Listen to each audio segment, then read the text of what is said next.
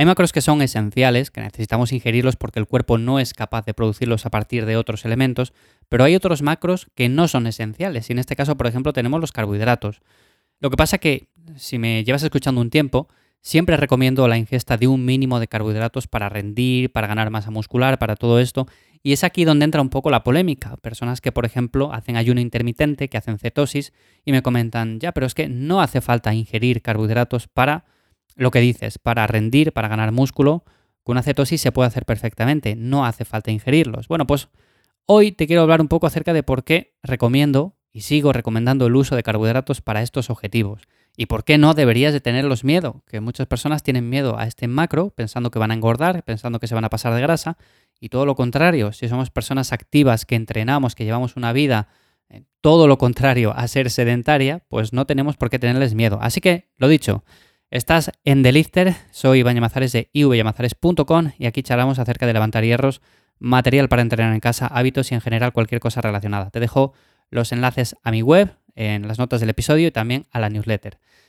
Entonces lo dicho, a ver, la cetosis, pues la cetosis está bien, pero para momentos puntuales. Yo no la recomiendo para momentos prolongados, principalmente porque es cierto que podemos vivir perfectamente cetosis, pero si fuera algo con lo cual un proceso eficiente con el que mantenernos, con el que rendir, con el que estar bien físicamente, sería un proceso del cual no se saldría de forma tan sencilla. Entrar en cetosis requiere de eliminar por completo o casi por completo los carbohidratos y salir de la cetosis a poco carbohidrato que comas vas a salir. Entonces, si comparamos ciertas estrategias nutricionales, es evidente que hay algunas en las cuales podemos mantenernos más o menos más relajados y hay otras en las que no.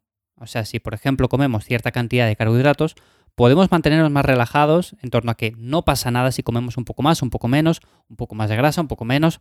Pero es cierto que si intentamos mantenernos en cetosis, a poco que comamos de carbohidratos y salimos a una cena por ahí, a un evento, a un cumpleaños, a lo que sea, ya tenemos que estar mirando lo que comer porque si no nos vamos a salir. Entonces, a nivel de estrés de llevar un enfoque u otro, es evidente que el llevar un enfoque de cetosis es en cierta medida más estresante, principalmente por eso, porque por poco que nos despistemos vamos a salir. Pero además es que no es eso. He dicho que los carbohidratos no son esenciales, o sea, podemos producir glucosa a partir de otros procesos, pero es un proceso poco eficiente. Es cierto que podemos vivir consumiendo proteína y consumiendo grasa, y podemos hacerlo bien. ¿Podemos rendir? Bueno, pues en parte también. ¿Podemos ganar músculo? Pues también, también se puede ganar músculo. Incluso estando en déficit calórico se puede ganar músculo, aunque muchos digan que no. ¿Pero es un proceso eficiente? Pues no, no es un proceso eficiente. Y si eres una persona enfocada en la ganancia de músculo, mi consejo es el siguiente.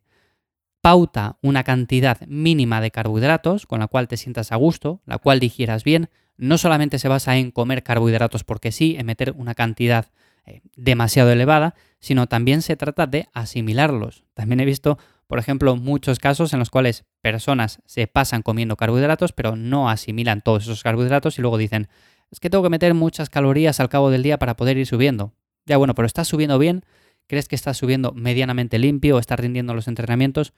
¿O te estás pasando con la cantidad de carbohidratos y quizás deberías optimizar aquellos que consumes? O sea, incluso bajar un poco la cantidad, pero optimizar las comidas que haces, en lugar de hacer quizás tantas, hacer un poco menos, o al revés, si haces pocas comidas y metes una cantidad más o menos considerable, bueno, pues repartirlo un poco más a lo largo del día.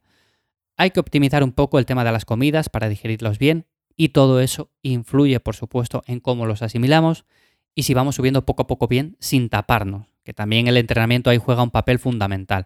Entonces, como digo, los carbohidratos, pues no, no son esenciales. Pero esto no deja de ser una verdad a medias, porque el cuerpo necesita glucosa y la obtenemos a partir de otros procesos. ¿Cómo entonces recomiendo hacer la cetosis? Bueno, pues puntualmente. Si estás en un proceso de definición en el cual quieres perder grasa o en esas últimas etapas de definición, Ahí sí que puedes hacer dos, tres semanas de cetosis, cuatro semanas, y no te va a venir mal, incluso puede ser una buena estrategia hacerlo. Pero hacerlo más tiempo no lo recomiendo, principalmente por eso, porque si estás intentando ganar músculo no es un proceso eficiente. Y además los carbohidratos, que no lo he dicho en otros episodios, pero los carbohidratos no es simplemente energía, o sea, es mucho más. Aumenta la IGF-1, activa mTOR, un proceso importante a la hora de ganar masa muscular, reduce el cortisol si comemos muy pocos carbohidratos, hay personas que se sienten mal a la hora de descansar, a la hora de recuperarse. Es cierto que es un proceso en el cual nos vamos acostumbrando poco a poco. O sea, Si yo, por ejemplo, entro en cetosis, no voy a sentirme bien de hoy para mañana. Es un proceso en el cual el cuerpo tarda en adaptarse.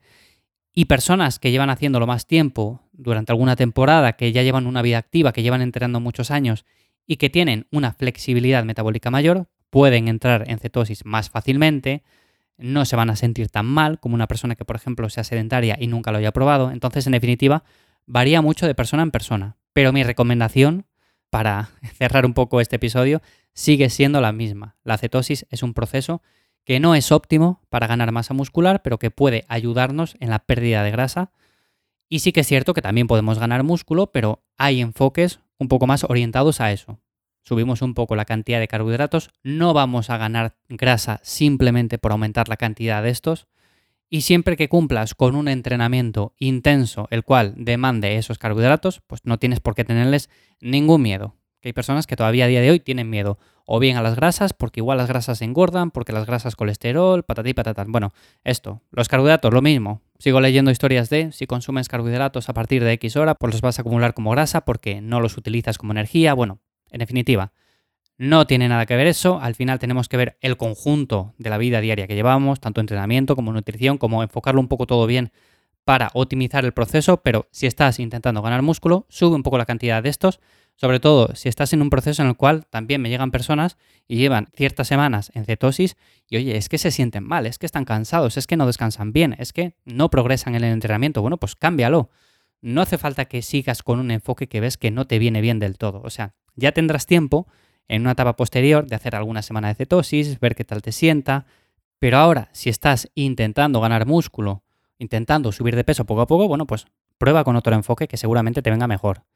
La cetosis no lo he comentado, pero también para mantenimiento puede ser una buena estrategia, que hay personas que también lo hacen y les va bastante bien. Así que bueno, para otro episodio hablamos o debatimos un poco acerca de otras estrategias. Hoy quería simplemente comentar este tema porque Todavía me siguen llegando algunas dudas. Ya me habéis preguntado algunas cosas para que haga ese episodio de preguntas y respuestas, como comenté eh, el martes por aquí. Así que nada más, espero que os haya resultado interesante y nos escuchamos de nuevo pronto por aquí. Chao.